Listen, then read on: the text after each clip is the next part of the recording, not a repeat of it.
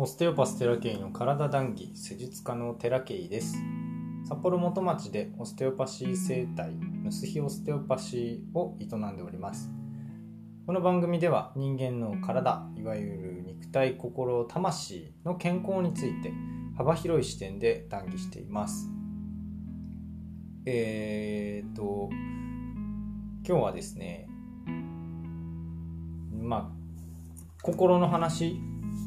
というかうんまた久しぶりに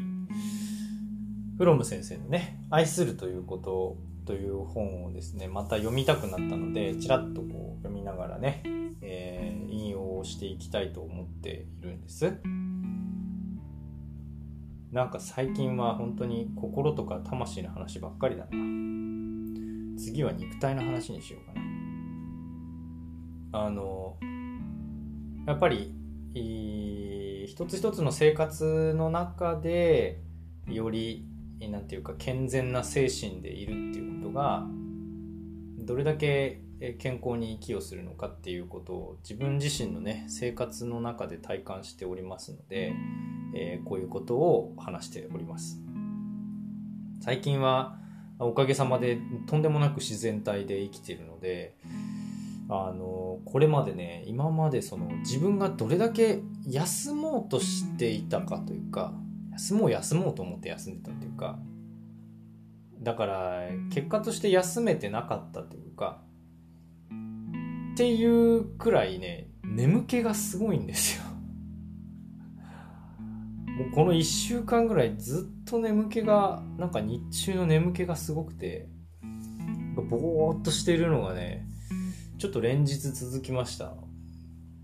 今日はねまだまあまあシャキッとしている方ではあるんですけどまだね結構なぐらいこうまぶたを閉じてたいというかねぼーっとしてます。で新しくね興味出てきたこともこう最近になってこうわーっと出てきたのでもうなんか淡々と楽しい日々送っているしこの世の中っていうのが本当に、えー、素敵な世界だなっていうのをなんかねちょこちょこ感じるんですよね。何があったってことでもないんですけどなんか子供を見てあ可愛いなとかね。なんかあ奥さんと話してて楽しいとかね。そういううちのその両親とあ話しててこう勉強になるなとか落ち着くなとかそういう何て言うんでしょうね。穏やかな日々を過ごさせていただいております。ありがたいことに。でですねあ今日はまたあ本をね読みながら行こうかなと思うんですけど責任と尊重というなかなか重たいテーマでの記述があったんですがそこがねとてもね、えー、僕の中では感銘を受けたのでちょっとね引用していきたいと思います。飛び飛びなんですけど、えー、いきますね。責任は愛の第三の要素すなわち尊重が欠けていると容易に支配や所有へと堕落してしまう。尊重とは他人がその人らしく成長発展していくように気遣うことである。したがって尊重には人を利用するという意味は全くない。私は愛する人が私のためではなく、その人の自身のためにその人なりのやり方で成長していってほしいと願う。言うまでもなく自分が独立していなければ人を尊重することはできない。つまり松葉杖の助けを借りずに自分の足で歩け。誰か他人を支配したり利用したりせずに済むようでなければ人を尊重することはできない。自由であって初めて人を尊重できる。フランスの古い歌の詩にあるように愛は自由の子であり、決して支配の子ではない。こうあります。あの、最初にね、愛の第3の要素って書いてるんですけど、要素、愛の要素は4つあるということで、言ってるのが配慮、責任、尊重、知っていうのは知識の知ですね。まあ、責任っていうのは第2の要素なんですけれども第2の要素をこ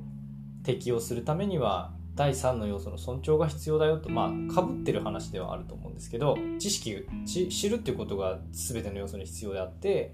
配慮っていうことが全ての要素に必要であって、まあ、重なっている要素でもあると思うんですけど分けると配慮責任尊重知ですと書いてます。ちょっとこれはもうちょっと長い文章なんですけどカットして飛び飛びの引用なんですけど責任っていうのは尊重が欠けるとこう別な形に変わっちゃうと。支配とか所有に変わってしまうっていう記述なんですね。で私が責任を持ちますとかっていうイメージあるじゃないですか。とても重要な要素ですよね。人間の社会にとって。自分で自分の責任を取るというか誰かの責任も私が負いますみたいなあその上司できる上司みたいなね イメージってありますけど、えっと、そこにね、えー、尊重がないといけないその責任を取るという責任を持つという対象に対しての尊重がなければ結果として、えー、支配とか、うんと所有になっちゃうと。なんとなくイメージがつきますかね。で人を尊重するっていうことは自分がね、えーと、いろんな意味で独立していなければできないことなんですね。僕はあの子供が2人いるので親としての責任っていうのがイメージがつきやすいんですけれども子供に対してねその尊重というものが欠けているとですよ。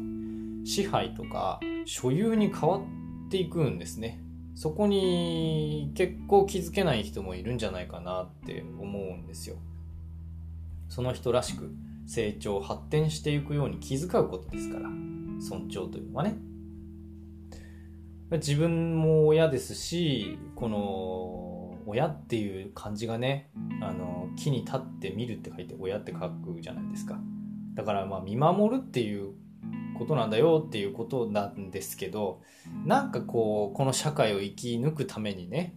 えー、こういう人間であった方がいいみたいなこう枠にはめたくなってしまうんですよ。愛するがゆえにね。でもそれってちょっと違うんだなっていうことをこの記述。違うというかまあ、まうんなんていうかこう考えさせられるというかね。自分がどういうふうに子供と接してるのかなということをこう考えさせられるんですけれどもやっぱりねまだまだ僕自身抑え込もうとしちゃうんですよね。こう感情的になっちゃったりするから人間だからね。そんな成人ではないので僕はね。やっぱりこう自分を侵害してくるようなあこともまああるわけですよ。痛いしね飛び込んできたりするし。もういちいちそれでね怒るんですけどもうみんなみんなから痛い痛いっていうもの聞こえるからもうやめなさいみたいなこと言うんですけどまあそれがね抑え込んでいるのか必要な指導なのかっていうのは人それぞれ違うと思うんですけど僕としてはあ人にね、えー、嫌だって思われるようなことはすんなっていうふうには常に言っているしそういうことを言うんですけれども。まあ、えー、っと、ここでね、自分が独立してなければ人を尊重することできないっていうことで言ってるんですけど、独立っていうのは、あ社会的なその稼ぎ、お金の稼ぎとかいうのも含めてだとは思うんですけど、どちらかというと精神の方が主だと思うんですよね。えー、自分で生きていけるというか、誰かに頼り、頼って生きていくってことじゃなくて、誰かと一緒に生きていくってことはできるけれども誰かに頼りきるみたいなそういうのではなくて、えー、松葉杖の助けを借りずにね自分の足で歩くことができるというふうに書いてますからあ子供も一応自分以外っていうことで考えると他人ですし、えーと、家族奥さんとかね恋人とかあ親とかも全て自分以外の人っていうことを考えると他人ですからそういう人たちを支配したり利用したりせずに済むようでなければ人を尊重することはできないということを言ってるので精神が結構主だと思うんですよね。で2個前かな無執着の原理っていうことであのローリング・サンダーという本から引用したところでもお話ししたんですけどこう無執着であるってことはとても重要なんじゃないかなと思うんですよね。この世界を楽しんで生きているっていうことが無執着イコール無執着であるっていうふうに書いてあったんですけど僕は結構納得がいくんですよそれね。やっぱりこう何て言うかなこうこの世界を能動的に楽しんで生きてる人って子育てにも余裕があると思うんですよね。こうしたいああしたいっていう思いをこう自分でね素直にこう実行しているわけなんで子供もやっぱりこう一緒に楽しもうというふうにするというかね。あの執着がなどんどんなくなっていくので子供に対しての執着もないわけなんですよ。あのこうなってほしいとかこうしてこうするべきだとかこれはダメとか正直ないんですよ。だからその子がその子らしく生きていくことを見守ることができるし、まあ、結果として尊重することができると。だこれがね、えー、要は親の責任なんじゃないかな。って思うんですよね何かこう社会で生き抜くための人間を作るってことではなくて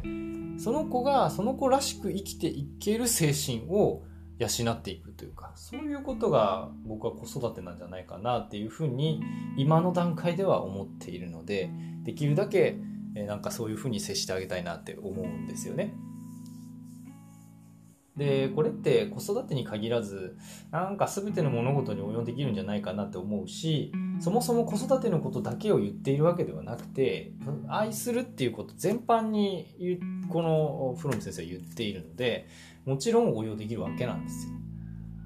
あの僕はねあの長男特に長男からはものすごいいろんなことを学ばせていただきました。正直ね、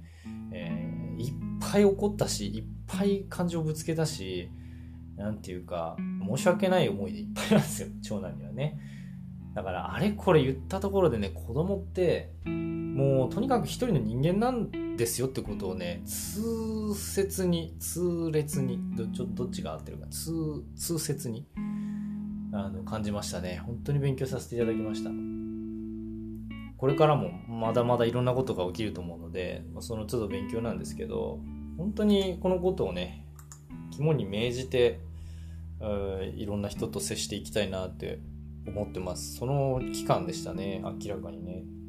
だから本当に感謝しかないです。はい。そんなこんなで皆さんもこの尊重っていうこととか、その責任っていう要素の中に尊重が欠けてしまったら支配や所有へと堕落してしまうということなので、あの、まあ、それがね、いいと思ってる人は別にいいと思うんですけど僕は支配や所有っていうのはされたくないので 僕自身がねだから僕もしたくないなって思うから常にこのことは意識しておきたいなと思うしそういう生き方をね、えー、していくための道筋みたいなものを自分のね人生の中でも立てていきたいなと思っておりますので皆さんも是非参考にしていただけたらと思います。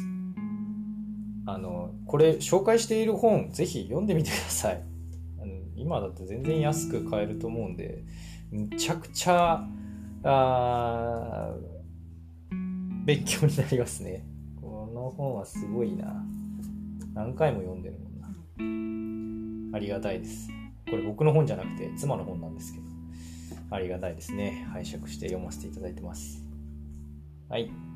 今日の談義はここまでです。ご視聴ありがとうございました。人生のお役に立てていただけたら光栄です。毎朝6時に配信しておりますので、お時間ある時にぜひお聴きください。またね